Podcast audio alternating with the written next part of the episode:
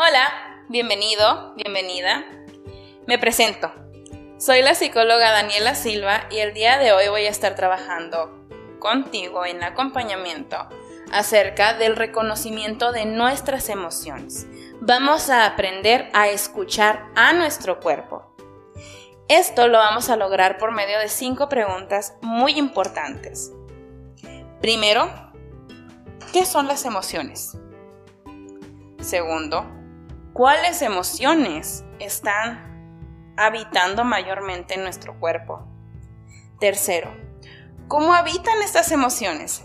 Ok, puedes estar enojado o enojada todo el día, pero ¿de qué manera sientes tú que esa emoción te está o te afecta? ¿O cómo reconoces que te afecta? Cuarto, ¿cómo escuchas a tu cuerpo? Mejor dicho, ¿escuchas tu cuerpo? 5. ¿Cómo externas estas emociones? Las externas. Vamos, vamos a aprender acerca de cómo podemos reconocer nuestras emociones y cómo podemos aprender a escuchar nuestro cuerpo. Muy bien, comencemos. ¿Qué emociones existen? Para explicarte acerca de esto, me gustaría que habláramos de un método padrísimo para reconocer nuestras emociones, que es el método Matea. Anótalo si tienes algún lugar para anotarlo. Miedo, alegría, tristeza, enojo y amor. Estas cinco emociones son las emociones básicas, dependiendo del filósofo. Hay unos que dicen que son seis, hay otros que dicen que son cuatro. Yo me guío por Slake. Muy bien. El día de hoy, pues ya te comentaba de estas emociones. ¿Cuáles son? ¿Qué existen? ¿Qué son? Estas son las emociones con las que estamos trabajando. ¿Qué es el miedo? El miedo es el desconocimiento, es el temor a lo desconocido. Es algo que no podemos controlar. Es iniciar un nuevo trabajo, terminar una relación, no sé, tener unas citas ciegas, qué sé yo. La alegría es esa felicidad, ese, ese gozo que tengo cuando algo está ocurriendo. Por ejemplo, yo me alegré muchísimo cuando me aceptaron en la facultad de psicología. Me alegré muchísimo cuando me dieron el trabajo que me dieron, que tengo, el cual me encanta. Me estresa, pero me encanta. ¿Qué es la tristeza? La tristeza es extrañar, es despedirte, es soltar, algo que no quieres soltar. La tristeza es cuando tienes un accidente y te deshaces de tu carro, cuando pierdes a una persona muy cercana a ti, ya sea por un fallecimiento, por una ruptura.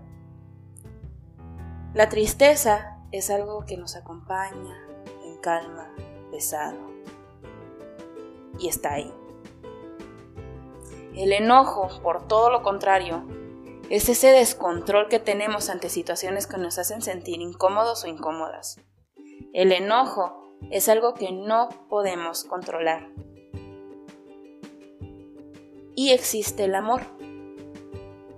El amor es ese gozo, ese gozo que tú tienes cuando ves a tu pareja, cuando ves a tus hijos, a tus hijas, cuando ves a tu familia, ese amor que sientes por tu hogar.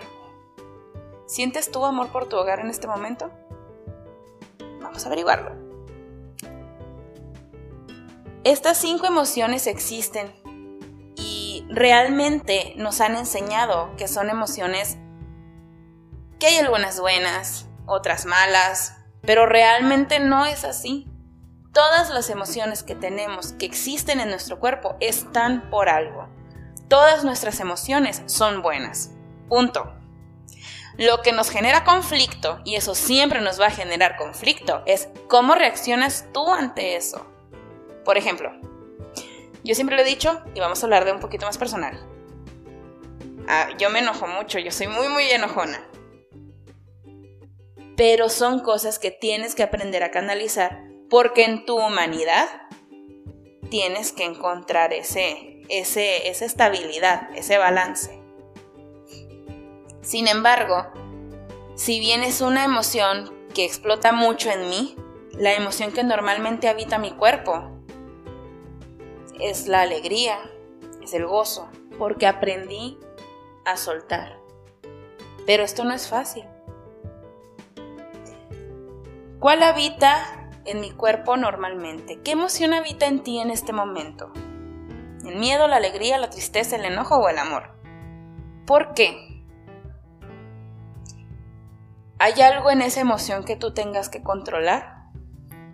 Trabajando con diferentes personas me he dado cuenta que hay emociones que socialmente son buenas, como por ejemplo el amor o la alegría, pero cuando crecemos en situaciones de abandono nos generan un, cierto conflicto.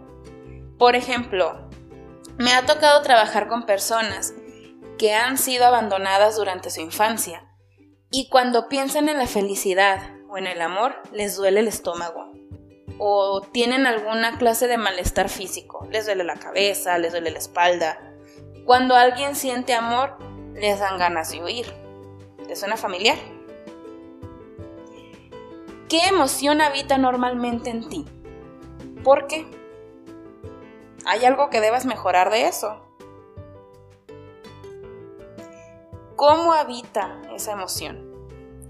Siempre ha sido bien importante identificar cómo habita físicamente dentro de ti. Existe algo llamado enfermedad psicosomática. Esto quiere decir que tu cuerpo reacciona de muchas formas ante ciertas descargas químicas que nos provoca la emoción, ¿no?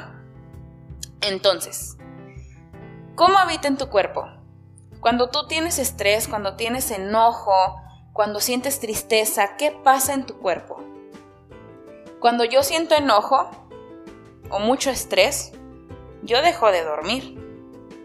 Y esto lo puedo controlar por muchos meses, a lo mejor por un año, por dos.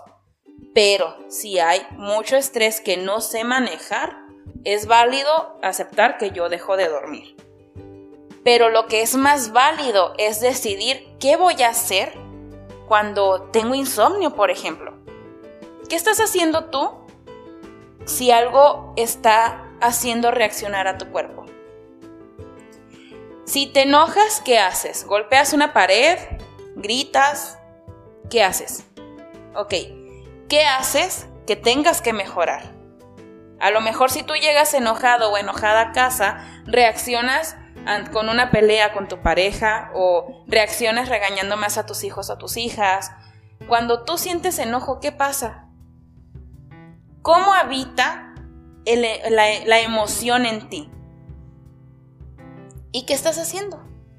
De ahí hablábamos ahorita acerca de las enfermedades psicosomáticas. Es importante mencionar que existen enfermedades como lo que es la colitis nerviosa, muchas veces inclusive el diabetes, que son reacciones ante enfermedad, bueno, que son reacciones ante situaciones, son reacciones prolongadas.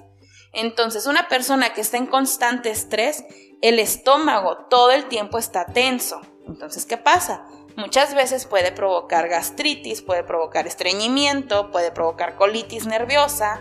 Esas enfermedades son provocadas por nuestras emociones. Y esas enfermedades es importante detectarlas, pero más importante que detectarlas, es importante actuar ante lo que tú ya estás detectando. Vamos con la pregunta número 4. Y la más importante de esta noche o de este día, no sé a qué hora me escuches estás escuchando tu cuerpo. Tu cuerpo te habla, te dice, hey, me duele el estómago, carnal. ¿Qué está pasando? ¿Por qué me duele? No duermes, no estás comiendo, estás durmiendo mal, más o estás durmiendo mal. Ok, lo identificas, lo estás escuchando, estás haciendo algo para mejorar esta parte. ¿Qué está pasando? ¿Por qué no te estás escuchando? Realmente creo que ya estamos en un punto en el que la sociedad nos está diciendo, hey, no debes hacer esto. No debes matarte en el trabajo. No debes dejarte a ti mismo o a ti misma atrás. Entonces, ¿por qué no te estás escuchando? En este punto quiero hacer un comercial, vamos a darle pausa para darle el trago al cafecito.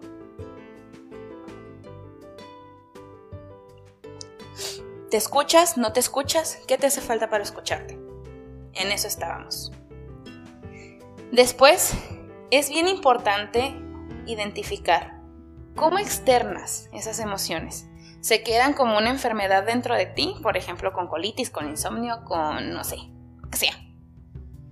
O se queda, no sé, sale a forma de grito, a forma de pelea. ¿Cómo externas tú tus emociones? ¿Qué te hace falta mejorar? Por ejemplo, si, estoy teniendo insomnio, porque acabo de tener una ruptura, ¿ok? ¿Qué estás haciendo para trabajar en ese insomnio que sea saludable para tu cuerpo? Aquí no entran ni el utilizar drogas, ni el utilizar eh, alcohol, ni usar pastillas. ¿Qué estás haciendo tú para sanar? Y ahora nos voy a hacer un comercial a todos los profesionistas y a todas las profesionistas de la salud mental. Es bien importante que tú como persona reconozcas esto, qué te está pasando, si te hace falta mejorar y pidas ayuda, porque es súper válido pedir ayuda. Es súper válido no nomás identificar, es súper válido actuar. Y pedir ayuda de vez en cuando es actuar y es mejorar y es querer estar mejor cada día. ¿Por qué? Porque a fin de cuentas somos sociedad y somos ejemplo. Hijos o no, somos ejemplo. Ejemplos de tus primos, de tus sobrinos, de la gente que está cercana a ti. Eres ejemplo. Entonces, pedir ayuda es un buen ejemplo, ¿no crees? ¿Por qué es importante trabajar nuestras emociones? Esa no te la conté, pero pues vamos a retomarla. Es bien importante trabajar en nuestra calidad de vida. Es bien importante tener un cuerpo saludable. Y tener un cuerpo saludable significa tener salud mental. A lo largo de este acompañamiento que espero estés haciendo con mis podcasts, vamos a aprender a identificar muchas cosas. Puedes acercarte a ver mis videos, puedes acercarte, puedes preguntar. Trabajar las emociones radica en la calidad de vida directamente. una mente sana es un cuerpo sano. No recuerdo quién lo dijo, pero no fui yo. Lo estoy repitiendo. y aquí es donde tú tienes que empezar a invertir en tu calidad de vida.